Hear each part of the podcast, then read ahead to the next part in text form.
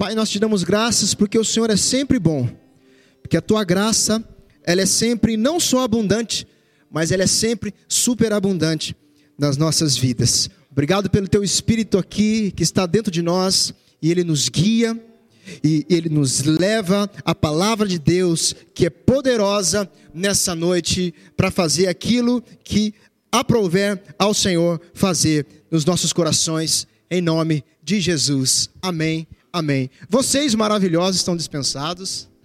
Pode tomar aquela aguinha. Amém, meu querido. Como você está? Somente aqueles que estão felizes digam amém. Aqueles que são curados digam aleluia. E aqueles que são abençoados digam glória a Deus. Aleluia, glória a Deus. Eu quero aproveitar que você está aí de pé, ok? Eu quero fazer um exercício de declaração da palavra com você, amém? Podemos fazer? Pode ficar de pé. Amém. É uma declaração para a saúde do seu corpo. Quem precisa de saúde para o corpo aqui? Levanta a mão em nome de Jesus. Aleluia, glória a Deus. Você vai repetir assim comigo, querido. Cristo levou sobre si as minhas enfermidades.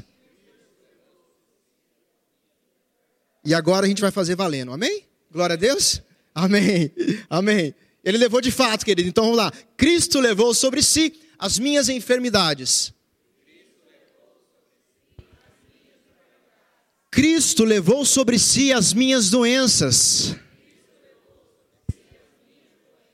O castigo que me traz a paz e saúde estava sobre ele. Por isso eu sou curado. Por isso eu ando em saúde divina. A doença não faz mais parte da minha vida, pois o meu corpo é completamente saudável. Amém e amém e amém. Você pode se assentar em nome de Jesus. Glória a Deus.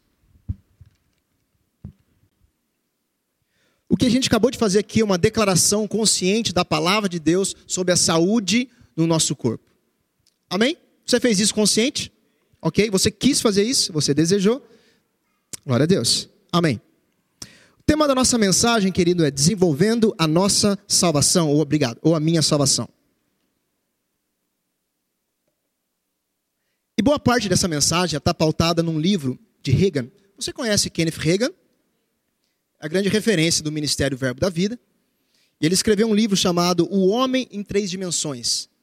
É um livro antigo, se você não leu, recomendo você ler, adquirir esse livro. É um livro que eu acho que custa em torno de 10 reais. É, tem na livraria do Rema, enfim, você pode adquirir. Era para eu ter trazido ele, mas eu esqueci, enfim. Mas é o livro se chama O Homem em Três Dimensões, de Kenneth Reagan. Esse livro vai pautar um pouco aquilo que a gente vai falar aqui. Nós vamos falar sobre o homem ser um ser tricotômico. O que é isso, tricotômico? Um homem ser um ser em três dimensões. Eu gostaria que você abrisse a sua Bíblia comigo em Lucas, no capítulo 16, a partir do verso 19.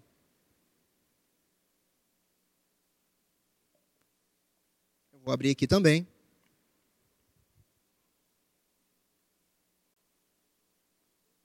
Lucas 16, no verso 19.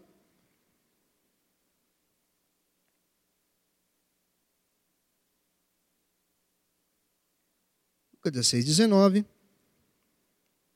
Você encontrou aí? Amém? Então agora você vai segurar e vai olhar para mim. Deixa eu falar um pouco sobre o dilema de Kenneth Reagan nesse livro. Esse é um livro que trata sobre as três dimensões do homem.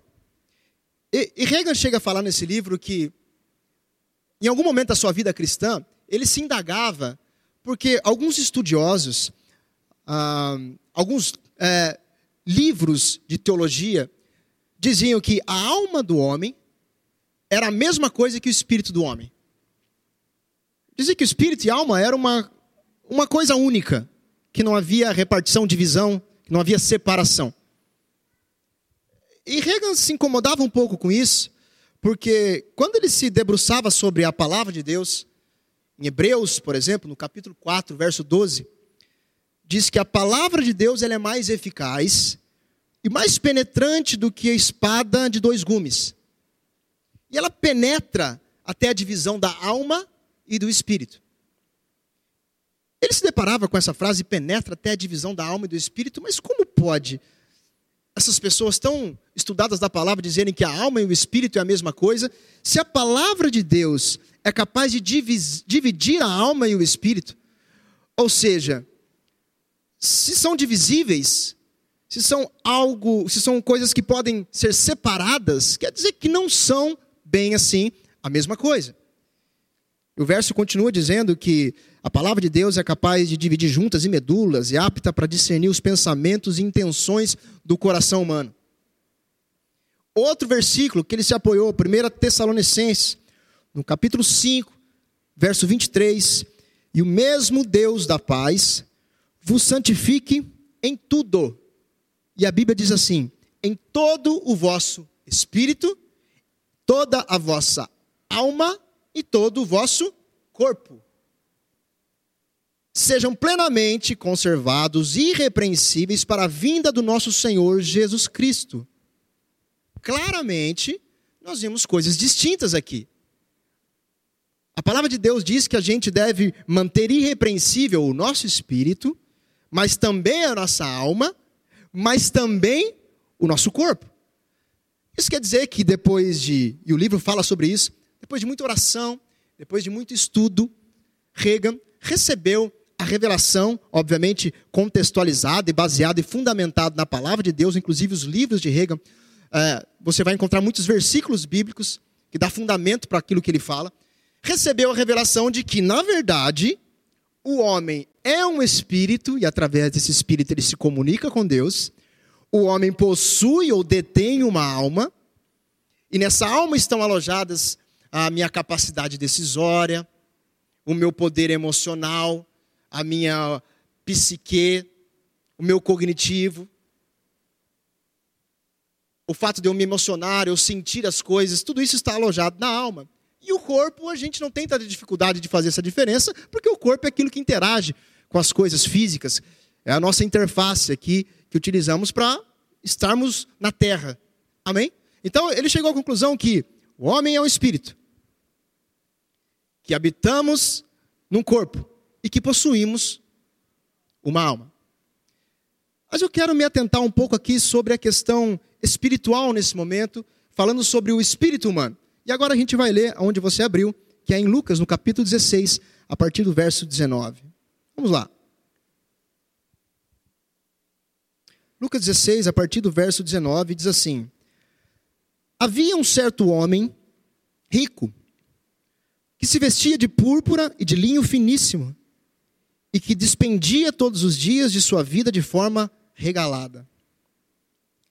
Havia também um outro homem chamado Lázaro, que coberto de chagas vivia a esmolar e fora abandonado no portão do homem rico. Lázaro ansiava por alimentar-se ao menos das migalhas que porventura viessem a cair da mesa do rico. Até os cães vinham lamber as suas feridas. E assim, chegou o dia em que o mendigo Lázaro morreu e os anjos o levaram para junto de Abraão, ou até o seio de Abraão. Entretanto, o homem rico também morreu e foi sepultado, mas no Hades. Deixa eu só explicar uma coisinha antes da gente continuar. Seio de Abraão é para onde iam as pessoas do Antigo Testamento que criam na promessa. E o Hades é o inferno propriamente dito. Ok? Aqueles que não criam na promessa de Deus. Continuando. Onde estava em tormentos, está falando aqui do homem rico. Ele olhou para cima e observou Abraão de longe. Olha que interessante. Ele olhou para cima e observou Abraão de longe, com Lázaro ao seu lado. Então gritou: Pai Abraão, tem compaixão de mim e manda Lázaro que molhe em água a ponta do dedo e me refresque a língua, porquanto estou sofrendo muito em meio a estas chamas. No entanto, Abraão lhe replicou: Filho, recorda-te de que recebeste todos os bens durante a tua vida, e Lázaro foi afligido por muitos males. Agora, entretanto, aqui ele está sendo consolado, enquanto tu estás padecendo. E além do mais, foi colocado um grande abismo entre nós e vós de maneira que os que desejam passar daqui para vós outros não consigam. Tampouco passem de lá para o nosso lado. Diante disso, suplicou o pai, suplicou o rico: Pai, então eu te imploro que mandes Lázaro à casa de meu pai, pois eu tenho cinco irmãos. Permite que ele os avise, a fim de que eles também não venham para este terrível lugar de sofrimento. Contudo, Abraão lhe afirmou: Eles têm Moisés e os profetas, que os ouçam. Mas o rico insistiu: Não, pai Abraão. Se alguém dentre os mortos for, ter com eles, certamente se arrependerão. Abraão concluiu e lhe afirmou: Se não ouvem Moisés, nem os profetas, tampouco permitirão converter ainda que ressuscite alguém dentre os mortos. Amém, querido? Coisas interessantes que a gente vai destacar aqui. Primeira coisa. O rico, quando está no Hades, a Bíblia diz no verso 24 que ele grita: Pai Abraão. Você concorda comigo que tanto o rico quanto Lázaro morreram? O corpo deles foi para onde? Quando uma pessoa morre, o corpo vai para sepultura. Fica na terra. Ora, se o corpo vai para a sepultura, ou seja, fica na terra, quer dizer que alguma coisa vai para esse outro lugar. Bom, se Lázaro, ou melhor, se o rico está vendo o pai Abraão, quer dizer que ele reconheceu o pai Abraão. Não me pergunte como. Só que a Bíblia diz que ele reconheceu. Então, quer dizer que a memória dele é mantida. E não só pai Abraão, como Lázaro que estava do lado de pai Abraão. Quer dizer que mesmo morto deixando o corpo aqui na terra, a sua memória está preservada. Mas não para por aí, porque ele também tem sentimentos e dores. Ele fala, pai Abraão, pede para Lázaro molhar o dedo dele aqui na, na minha língua, porque está muito calor. Sentido, está sentindo, dor. Outra coisa que ele sente, angústia, porque sabe que os irmãos vão para o mesmo lugar e implora para que seja pregado esse evangelho para os irmãos, para que não vão para aquele lugar. Sabe o que isso quer dizer? Que quando há uma separação do corpo, o espírito e a alma é que são responsáveis por sentir, por lembrar, por ter memória. Fica clara essa separação entre corpo, alma e espírito. O que não fica tão claro é, tudo bem, mas entre espírito e alma, quem é que sente? Quem é que lembra? Qual a função real do espírito? Qual a função real da alma? A Bíblia diz em 1 Coríntios 14, 14, Paulo diz assim: Porque se eu orar em língua desconhecida, o meu espírito ora bem, mas o meu entendimento fica sem fruto. Sabe o que ele quer dizer aqui? Ele está falando assim: se eu orar em língua desconhecida, o meu espírito ora bem. Olha a conexão que ele faz. Quando eu oro, o meu espírito ora. Se meu espírito ora, eu oro. Eu oro. Ou seja, quer dizer que eu sou o meu espírito, meu espírito sou eu. Porque se quem ora é o meu espírito e sou eu que estou orando, então eu sou o meu espírito. Amém? Em Ezequiel, no capítulo 36, verso 26, diz assim: Também vos darei um coração novo. Coração na Bíblia, na maioria das vezes, quer dizer espírito. Vos darei um coração novo, ou posso trocar tranquilamente por espírito novo. Ezequiel, profeta do Antigo Testamento, profetizando sobre a nova aliança.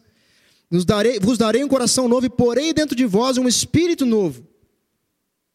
E tirarei da vossa carne o coração de pedra. Ele não está querendo dizer exatamente que o nosso coração é de pedra, a gente sabe que o coração é um músculo, óbvio, mas ele está falando aqui do espírito antes do homem nascer de novo. Amém? Daquele espírito que não tem a capacidade de crer em Deus, porque não nasceu de novo. Então vamos lá.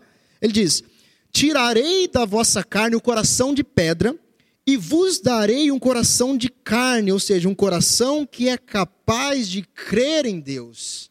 Ou seja, um espírito novo, um coração novo, um espírito de fato aquebrantado e novamente ligado a Deus.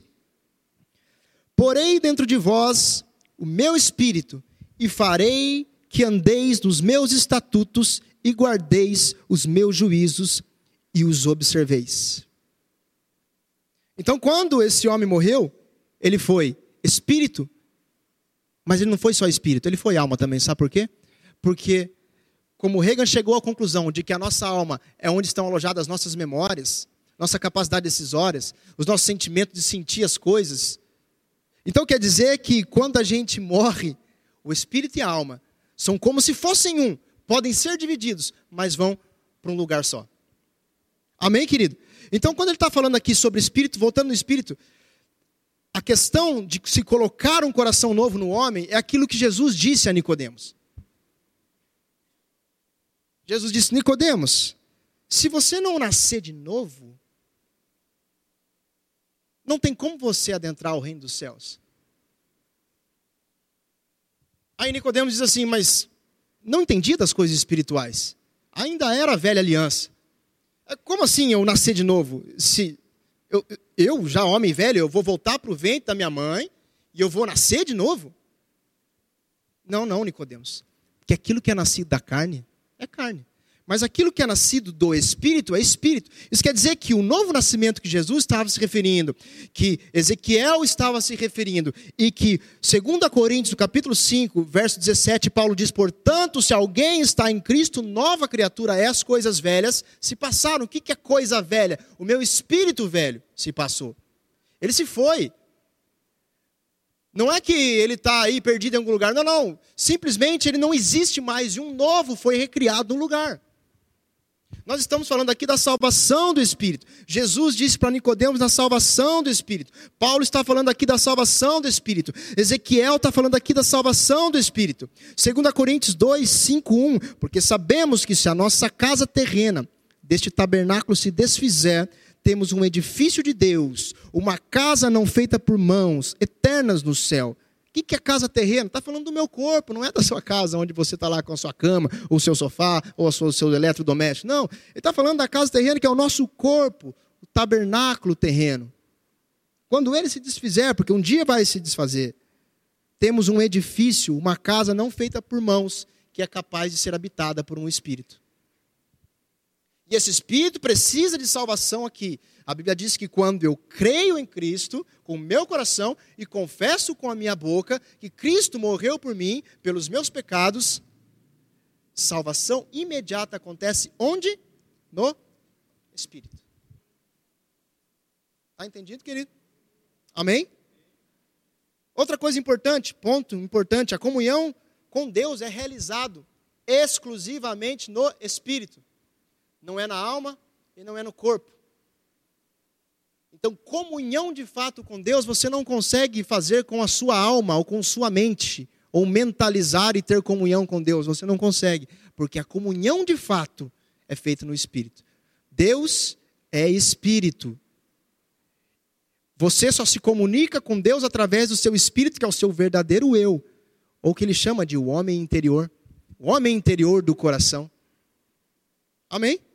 Olha só o que a palavra de Deus diz aqui em João 4, 24. Jesus dizendo, aquela mulher samaritana: Deus é espírito. E importa que os que o adorem, o adorem em espírito e em verdade. Isso quer dizer que qualquer pessoa lá fora que nunca aceitou a Cristo e nunca nasceu de novo, não pode adorar a Deus. Você sabia disso? Qualquer pessoa que não nasceu de novo e teve seu espírito recriado não pode adorar a Deus. As pessoas lá fora que não têm a Cristo, não reconheceram a Cristo um dia como Senhor e Salvador, só podem louvar a Deus ou louvar os seus atos. Mas não adorar a Deus. Porque Jesus está dizendo aqui que Deus é espírito e importa que os que o adorem, adorem em espírito e em verdade. Para que haja uma adoração genuína recebida por Deus, só é possível acontecer no espírito recriado do homem. Se alguém um dia falar para você, ah, eu estou adorando a Deus, pergunta para ele: você nasceu de novo? Mas como assim nasceu de novo? Então, Jesus morreu na cruz, e você tem uma boa, um bom motivo para evangelizar. Amém? Porque só pode adorar a Deus quem nasceu de novo. Amém, querido?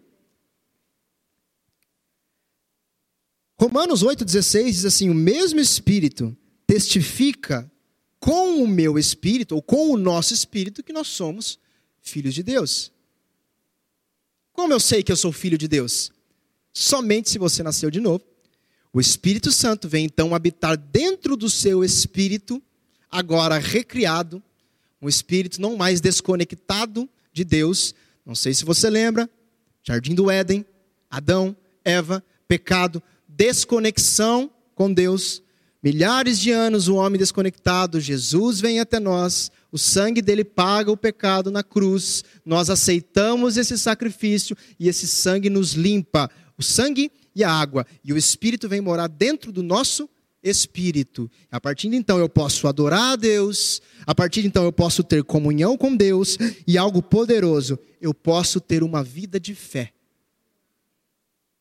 Porque a fé de fato só acontece para aqueles que nasceram de novo, porque ela é algo espiritual. Quem não nasceu de novo não consegue ter fé em Deus. Pasmem-se vocês.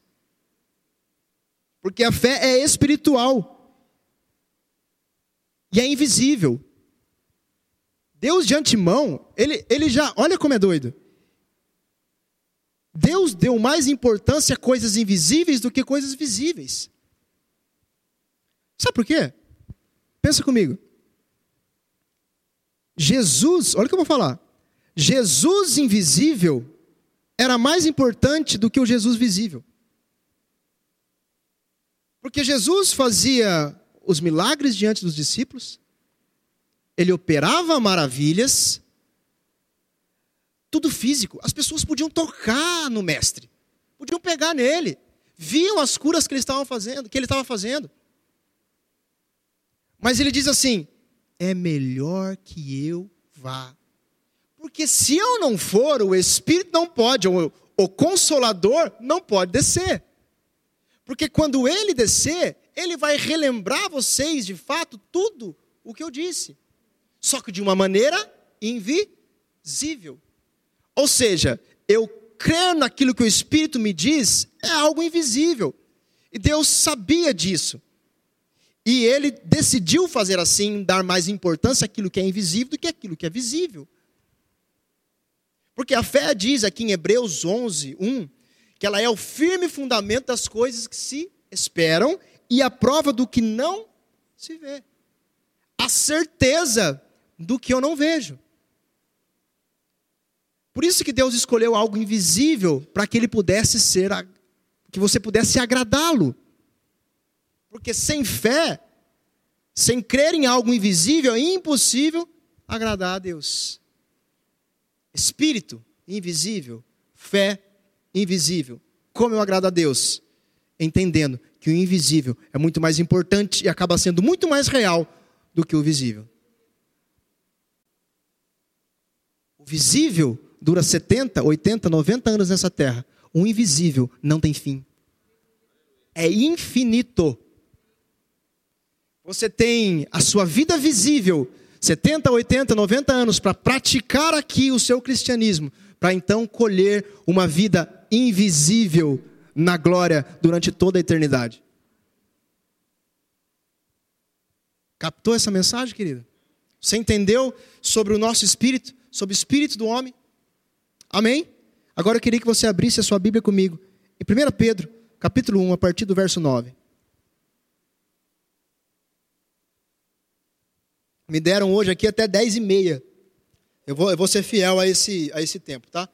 Fica tranquilo, eu vou ser fiel até 10 e meia. Glória a Deus. 1 Pedro, capítulo 1, verso 9.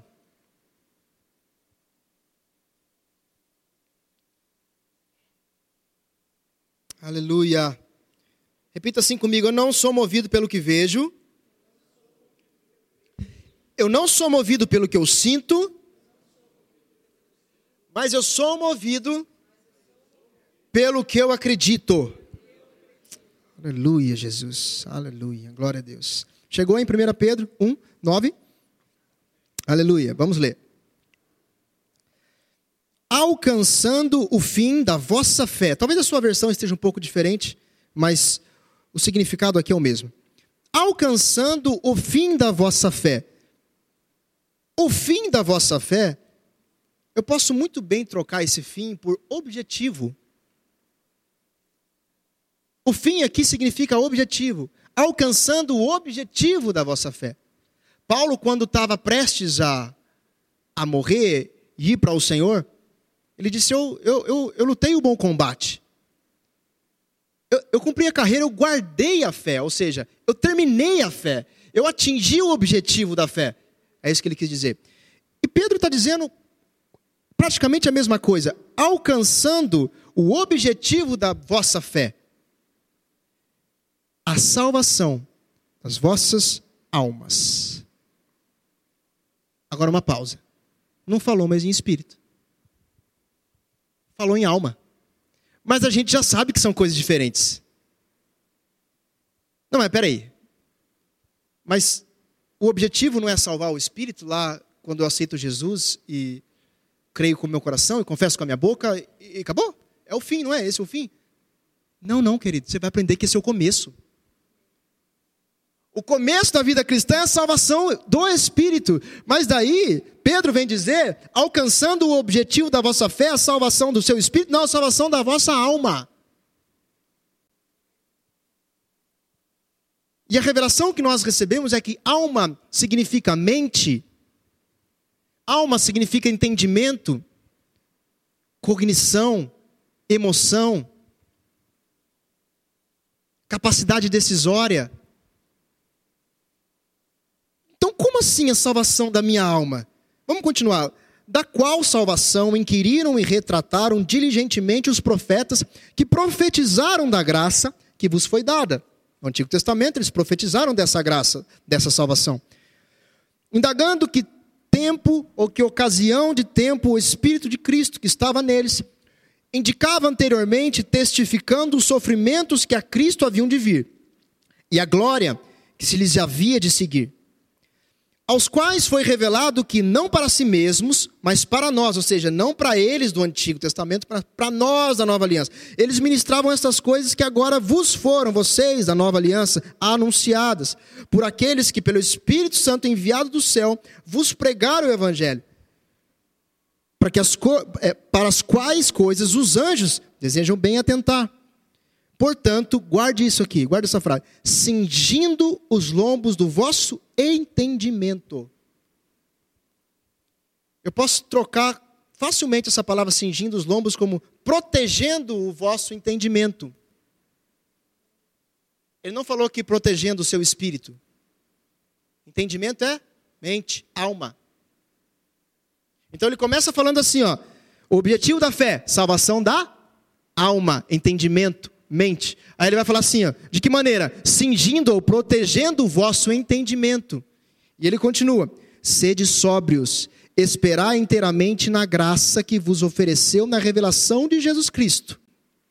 Como filhos obedientes, não vos conformando com as concupiscências que antes havia em vossa ignorância. Que ignorância? Quando não éramos nascidos de novo, não tínhamos o espírito recriado. Então, você mesmo agora tendo o espírito recriado, porque Pedro está falando para crentes, nascidos de novo, santos, ele está dizendo assim: ó, o objetivo de vocês é a salvação da alma. Ei, vocês nascidos de novo, vocês com o espírito recriado, o objetivo de vocês é a salvação da alma. Como eu faço isso? Protegendo o seu entendimento. Como filhos obedientes, não vos conformando com a sua vida antiga. E ele termina assim: mas como é santo aquele que vos chamou, sede vós também santos em toda a sua maneira de viver. Sabe o que ele está me falando? Como que eu salvo a minha alma? Sendo santo em toda a minha maneira de viver. Qual que é o tema da nossa ministração? Desenvolvendo desenvolvendo a minha salvação. Como que eu faço isso? Sendo santo em toda a vossa maneira de viver. Ah, ok, mas isso foi só Pedro que falou. Então abre em Romanos 12, por gentileza. Não, só uma referência eu não quero, eu quero mais. Abre em Romanos 12. por gentileza. Romanos 12, a partir do verso 1.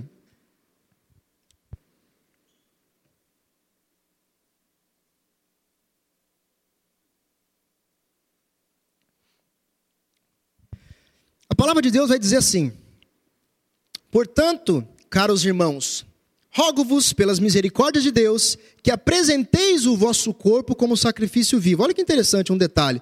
Ele está dizendo aqui, já, ele já está falando de corpo. O primeiro, primeiro verso é corpo. Apresentem o corpo de vocês. Querido, quando você nasce de novo, o seu espírito já é de Deus. Você nasceu de novo. É dele, o Espírito Santo habita lá, é dele.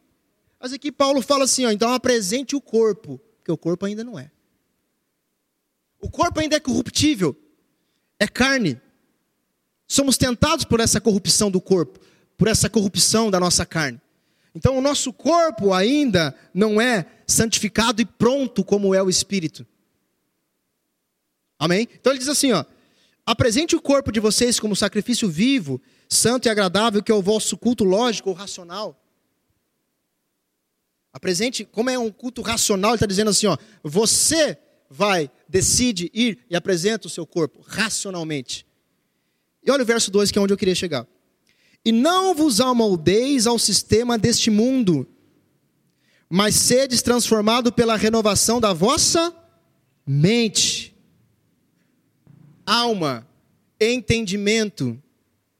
O que, que acontece se eu renovar a minha mente, o meu entendimento? A minha alma, ou seja, praticar a salvação da minha alma, para que experimenteis qual seja a boa, agradável e perfeita vontade de Deus. Isso quer dizer que um crente nascido de novo, recriado no Espírito, pode não aproveitar e usufruir da boa, agradável e perfeita vontade de Deus nessa terra. Ah, mas é só nessa terra, não tem problema, isso reflete na sua eternidade. Vocês lembram do galardão? Estão lembrados? Aquilo que você faz aqui, a vida que você leva aqui, é que vai refletir diretamente no seu galardão. Se as suas obras representarem feno, palha, madeira, tudo vai se queimar com fogo. Mas se forem pedras preciosas, diamantes, o fogo vai passar pelo fogo, vai ser provado pelo fogo, mas vai ficar mais limpo, mais valioso, mais puro. A salvação da nossa alma é aprimorando a nossa maneira de viver na terra, através do desenvolvimento ou da transformação da nossa mentalidade. Eu ainda não estou contente, eu quero mais uma referência. Tiago, no capítulo 1, quero que você abra, por favor. Para você não dizer que eu estou falando aqui versículos alheios e, e e sem nenhum sentido. Tiago, no capítulo 1, a partir do verso 21. Eu quero deixar claro para você que Deus não vai fazer nada com o seu corpo e com sua mente, querido. Ele já fez com o seu espírito. Quando você acreditou e creu em Cristo. Agora, quem vai fazer alguma coisa com a sua mente e com o seu corpo é você. É você que apresenta o corpo. É você que transforma a mente. Amém? Abre lá em Tiago, capítulo 1.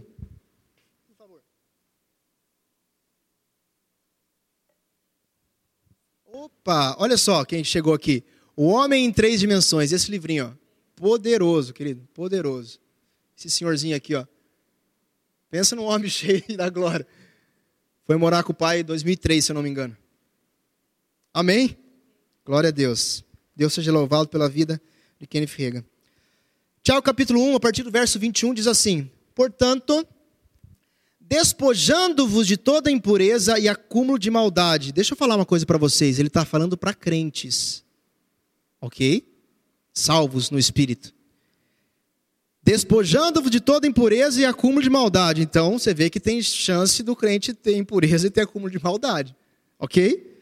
Acolhei com mansidão, olha só, ele acrescenta, ele põe um ingrediente tão maravilhoso aqui nessa equação que ele fala assim: ó, acolhei com mansidão a palavra em voz implantada, a qual é poderosa para salvar a vossa alma, entendimento, mente. O que, que ele está dizendo? A palavra que foi em voz implantada, a verdade de Cristo que já está aí, ela é poderosa para salvar a sua alma. Não quer dizer que já salvou, mas quer dizer que pode começar a salvar. E eu vou mostrar como. Amém? Vamos continuar. Tornai-vos, pois, praticantes da palavra e não somente ouvintes. Olha outro ingrediente na equação. Tornai-vos, pois. Você percebe que as, os apóstolos eles falam a mesma língua, a mesma coisa, só que um complementa o outro com mais informação. Tem coisas adicionais que vão é, é, é, elaborando mais a equação. Vamos lá.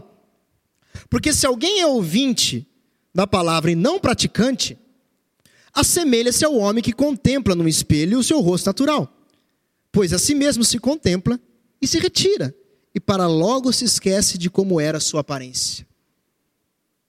Mas aquele que considera atentamente a lei perfeita, olha o código aqui. Aquele que considera atentamente a lei perfeita, lei da liberdade, e nela persevera, não sendo ouvinte negligente, mas operoso praticante, esse será bem-aventurado naquilo que realizar. Qual é a bem-aventurança no meu realizar ou em tudo que eu realizar? Salvação da minha alma. Espírito é o ponto de partida. A partir de então inicia-se o processo de salvação da minha alma. Santificação. Sejam, sejam santos em todo o seu proceder, na sua maneira de viver. Tá. Três do Novo Testamento, eu quero só dar mais um para você. Josué, não vamos abrir não, porque senão não vai dar tempo. Josué, capítulo 1, verso 8, você vai acreditar no que eu vou falar. A palavra diz assim: Não se aparte da tua boca o livro desta lei, Antes, medita nele de dia e de noite, para que tenhas cuidado de fazer conforme a tudo quanto nele está escrito, porque então farás prosperar o teu caminho e serás bem-sucedido. Cada um escreveu numa data, num lugar diferente, mas todos cravaram o mesmo sentido: a salvação da alma o prosperar do meu caminho na minha vida cristã. Só que eles vão colocando coisas adicionais que vai ficando mais maravilhoso. E ferramentas que a gente vai extraindo desses versos que nos ajudam a entender como salvar nossa mente, como salvar nossa alma, como renovar o nosso entendimento. Primeiro ponto, como é que eu faço isso? A primeira chave, considerando a palavra. Tiago diz assim: acolhei com mansidão a palavra em vós implantada. Ele diz: aquele que considera atentamente a lei perfeita. Eu preciso considerar a palavra. É a primeira coisa, Cauê, como eu salvo a minha alma? Eu preciso considerar a palavra. Toda informação que chegar lá fora, para mim, tem que bater em mim e eu tenho que pensar assim: o que é que a palavra diz a respeito disso? O que é que está escrito em relação a isso?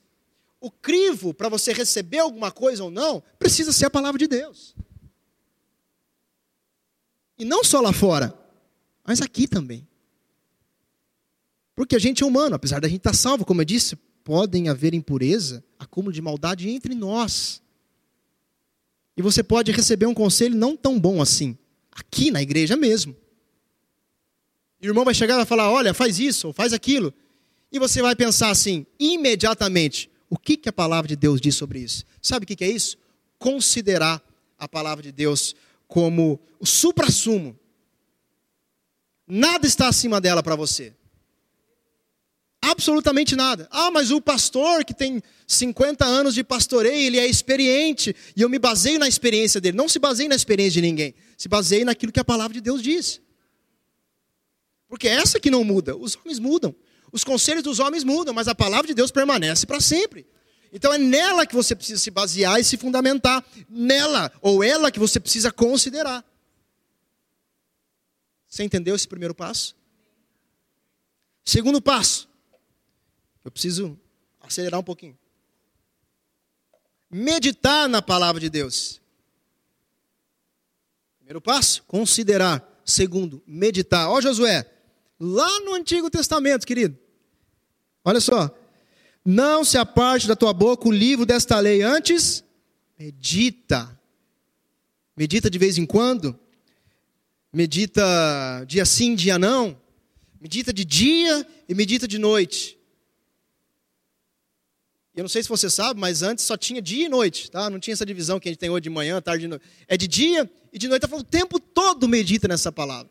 Deixa ela remoendo dentro de você o tempo todo. Então você vai fazer de fato prosperar o seu caminho. Ou como diz Tiago, ou como diz Paulo, ou, ou como diz eh, os apóstolos, você vai sim salvar a sua alma mediante a consideração dela, mediante a meditação na palavra de Deus. E a terceira chave, eu queria gastar um pouquinho mais de tempo aqui. Declarar a palavra. A Bíblia diz em 2 Coríntios, capítulo 4, verso 13: eu criei, por isso falei.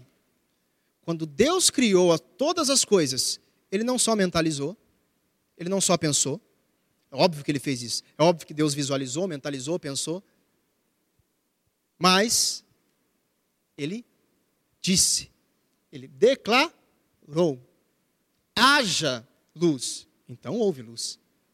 Não foi Deus pensando.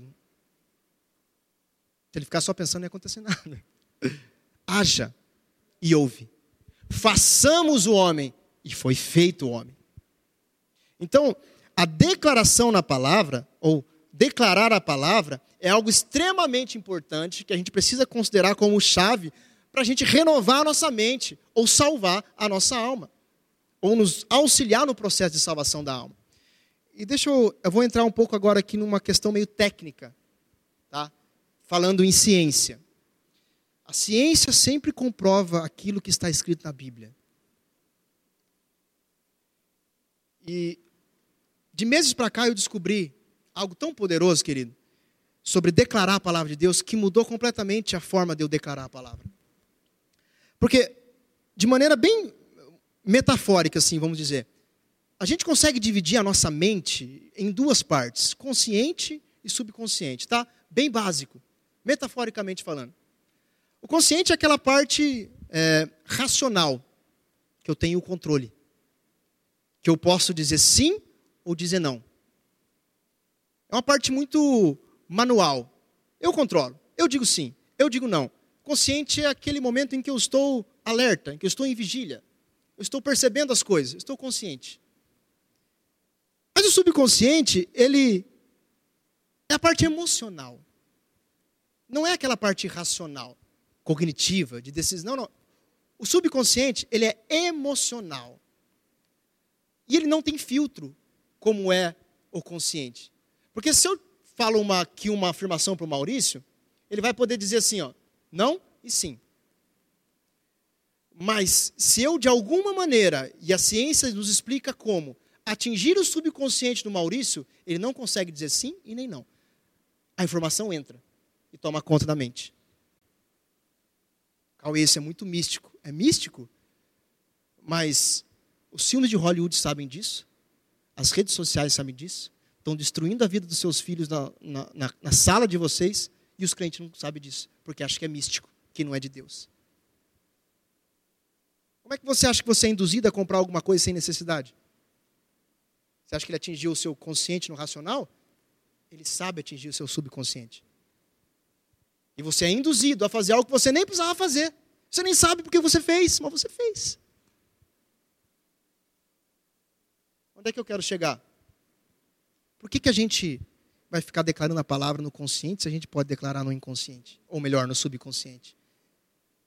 No subconsciente, diz a neurociência, que é que estuda a mente humana, é onde de fato ficam enraizadas as informações.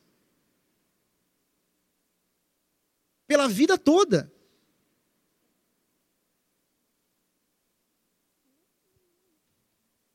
fazer com o Atevaldo aqui. Atevaldo, fala para mim um negócio.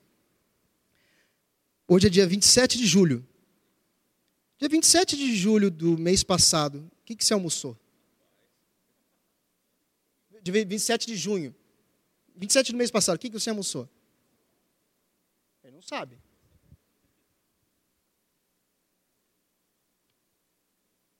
Dia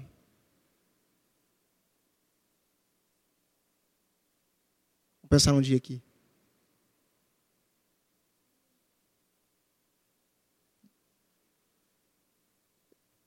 Dia.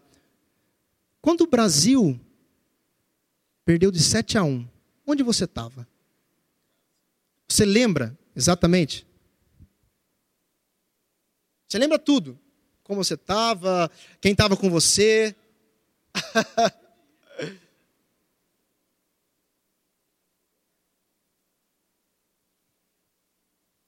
no dia 11 de setembro de 2001, qual era a notícia no Jornal Nacional? Qual foi a notícia do Jornal Nacional antes de ontem? Se assistisse, não ia saber. Ele lembrou de algo 22 anos atrás, mas não tem condição de lembrar de algo uma semana, duas semanas atrás. Por quê? Porque o evento das Torres Gêmeas atingiu o subconsciente de toda a população. Você entendeu? Porque existem duas maneiras de a gente enraizar coisas na mente ou no subconsciente das pessoas. A primeira é repetição. Vou te provar. Quando você foi tirar carta, ok? Foi fácil? Foi tranquilo? Ou você entrava no carro, peraí, peraí, peraí. É, primeira. Ou vai ser ponto morto para eu ligar o carro? Não, não. Então vai, vamos fazer. Embreagem primeira, liga o carro, freio de mão. Freio de mão, vai soltando, vai soltando, vai soltando. Morreu. Cinto, é. Tem que pôr cinto também. Ele esqueceu do cinto. Foi difícil, não foi? Se eu sair com você ali, começar a conversar, você vai entrar no seu carro e não vai nem pensar. Por quê? De tanto que você repetiu, repetiu, repetiu, repetiu. Sabe o que a ciência diz? Que o seu subconsciente, ele recebe a informação pela repetição, primeira maneira. Ele tenta te proteger através do seu instinto de sobrevivência. Então ele quer fazer você poupar energia para você gastar energia com coisas que mais te interessa, porque você já aprendeu a dirigir, você já sabe. Então você faz no automático, não é o seu consciente, você faz no automático. Poupar energia através da repetição eu consigo. Agora, qual é a outra maneira? E essa é a mais efetiva que aconteceu com o Atevaldo. Emoção. O acidente, o atentado terrorista trouxe um evento emocional, até mesmo traumático, na cabeça de todas as pessoas. Isso ficou registrado imediatamente no subconsciente, passou direto. Passou direto, querido. Existe uma barreira entre o consciente e o subconsciente. Como eu disse, eu podia dizer para Maurício aqui, Maurício, isso é verdade. Pode falar, não, não é. Não passou. Mas existem maneiras de passar direto sem ele ao menos perceber. Por isso que eventos tão traumáticos, quando a gente é criança, faz com que a gente tenha comportamentos hoje que a gente nem sabe o que a gente está tendo. Porque está registrado lá, mas você não sabe. Exemplo, uma pessoa que é compulsiva na alimentação, e você fala para ela, ah, faz dieta aí. Resolve. E a pessoa luta, luta, luta, luta, luta, ela tenta com dieta, ela até consegue um pouco depois. Começa a comer compulsivamente tudo de novo. O que eu estou querendo dizer é o seguinte: Pode ser que em algum momento da vida dela, quando ela era criança, ela estava lá comendo e não comia direito. Sabe aquela criança que não come direito e o pai quer forçar e empurrar? E pode ser que ela não comeu tudo. E o pai e a mãe enfesaram e foram lá e bateram na criança. Isso pode ter acontecido algumas vezes, ou pode ser um evento só. O que, que ficou registrado naquele momento subconsciente? Olha, você tem que comer, comer e comer, senão você vai apanhar do seu pai e da sua mãe. Estou falando aqui de ciência, tá bom? Só que a gente vai aplicar na Bíblia já. Então, o que eu estou querendo dizer é: a melhor maneira de nós declararmos de fato a palavra, para que a verdade fique de fato enraizada na nossa mente e a gente renove a mente, ou como a ciência diz, reprograme a nossa mente, que antes era condicionada a alguma coisa, que pode ser que você nem sabe esteja no seu subconsciente. Talvez você tenta ficar rico nem consegue, porque no seu subconsciente está dizendo que você é pobre para sempre. Ah, mas eu tento, eu luto, eu faço aquilo, aquilo outro, eu até quero, conscientemente eu quero, mas o seu subconsciente não quer. Aí você não consegue. Você luta, luta, luta, luta, luta, se esforça, se esforça, se esforça, porque a sua mente está programada para a pobreza. Pode ser que você vive doente, mas eu vou no médico, mas, eu falo, mas a sua mente está programada para doença. Então, a Bíblia diz que é necessária a salvação da nossa alma, uma reprogramação mental, ou o que a palavra de Deus diz aqui, uma renovação da nossa mentalidade, para que a gente possa viver de fato a luz da palavra. Eu ia fazer um exercício com vocês, não vou porque o tempo já passou. Mas, querido, existem algumas frequências cerebrais que a gente atinge, isso não é nada místico, isso é ciência. Se eu colocar um eletroencefalograma na cabeça de vocês agora, vocês vão estar em vigília. A frequência está lá em cima. Mas se eu pedir para você fechar o olho, respirar fundo, colocar uma musiquinha de fundo, e você começar a sentir as emoções e falar algumas coisas a seu respeito, você vai perceber que a sua frequência vai abaixar. E você vai entrar num estado que a ciência chama de alfa. Sabia? que não é loucura esse negócio de falar, oh, você está em alfa. E é verdade. A pessoa baixa a frequência cerebral dela, está em alfa. Então ela está pronta, e estar em alfa ali, que a ciência diz, é pronta para o subconsciente receber a informação e enraizar. O que eu quero dizer? Eu quero dizer que, sim, pode ser efetivo a gente repetir todos os dias nossa vida, eu sou curado, eu sou abençoado. E eu estar tá lá no meu banho, eu sou curado, eu sou abençoado. Amém. Uma hora isso de fato vai funcionar mas existe uma maneira muito mais rápida que eu, particularmente, tenha praticado na minha vida, querido. E aquilo que Jesus disse: entra no seu quarto, fecha a porta, acalma o seu coração, acalma a sua alma, coloca uma musiquinha de fundo, respira, abaixa a sua ansiedade, então começa a declarar a palavra de Deus. Obrigado porque eu sou curado. Obrigado porque eu sou abençoado. Querida, sua mente vai, vai virar uma esponja. Essa maneira é 50 a 100 vezes mais efetiva do que simplesmente repetir conscientemente as coisas. Pode funcionar? Conscientemente? Pode, uma hora isso vai passar para o seu subconsciente. Mas se você fizer isso da maneira como Jesus ensinou, de como a Bíblia nos ensina, sabe o que está acontecendo aqui, irmão? É a Bíblia e a ciência esfregando na nossa cara que Deus deseja que a gente seja curado, que Deus deseja que a gente seja abençoado, que Deus deseja que a gente seja próspero. Elas não se contrapõem, não, não. Elas andam juntas. Foi-se a época de que a ciência brigava com a religião, a religião brigava com a ciência. Agora é, a ciência começou a descobrir que a Bíblia é a verdade. Mesmo sem querer. Se eu pego um neurocientista que nunca leu a Bíblia, eu vou lá e começo a ler Tiago, Romanos, Pedro, o cara vai ficar assim, meu Deus do céu. Sério? Faz quanto tempo que eles escreveram isso? É, dois mil anos. Nossa, achei que eu tinha descoberto. Amém, irmão? Você conseguiu entender? Ah, Cauê, mas não, isso não funciona para mim, sabe por quê? Porque esse problema que eu tenho dessa doença, ou desse negócio de ser pobre, isso aí vem do DNA da minha família. Ah, não, vem do DNA da minha família. Aí Jesus diz que ele levou sobre ele toda a maldição. Você ainda resiste em acreditar. Aí vem a ciência. Um braço da neurociência chamada epigenética, que diz que quando a nossa mente ou a reprogramação mental feita no nosso, nosso subconsciente de fato é efetiva, essa reprogramação mental faz com que os nossos neurônios se reorganizem de uma tal forma que todo o nosso organismo é impactado, inclusive a transformação do nosso DNA. Ciência dizendo aquilo que Jesus disse: Eu levo sobre mim as suas maldições. Então não cola mais essa desculpa, ah, meu pai teve problema no coração, eu também vou ter.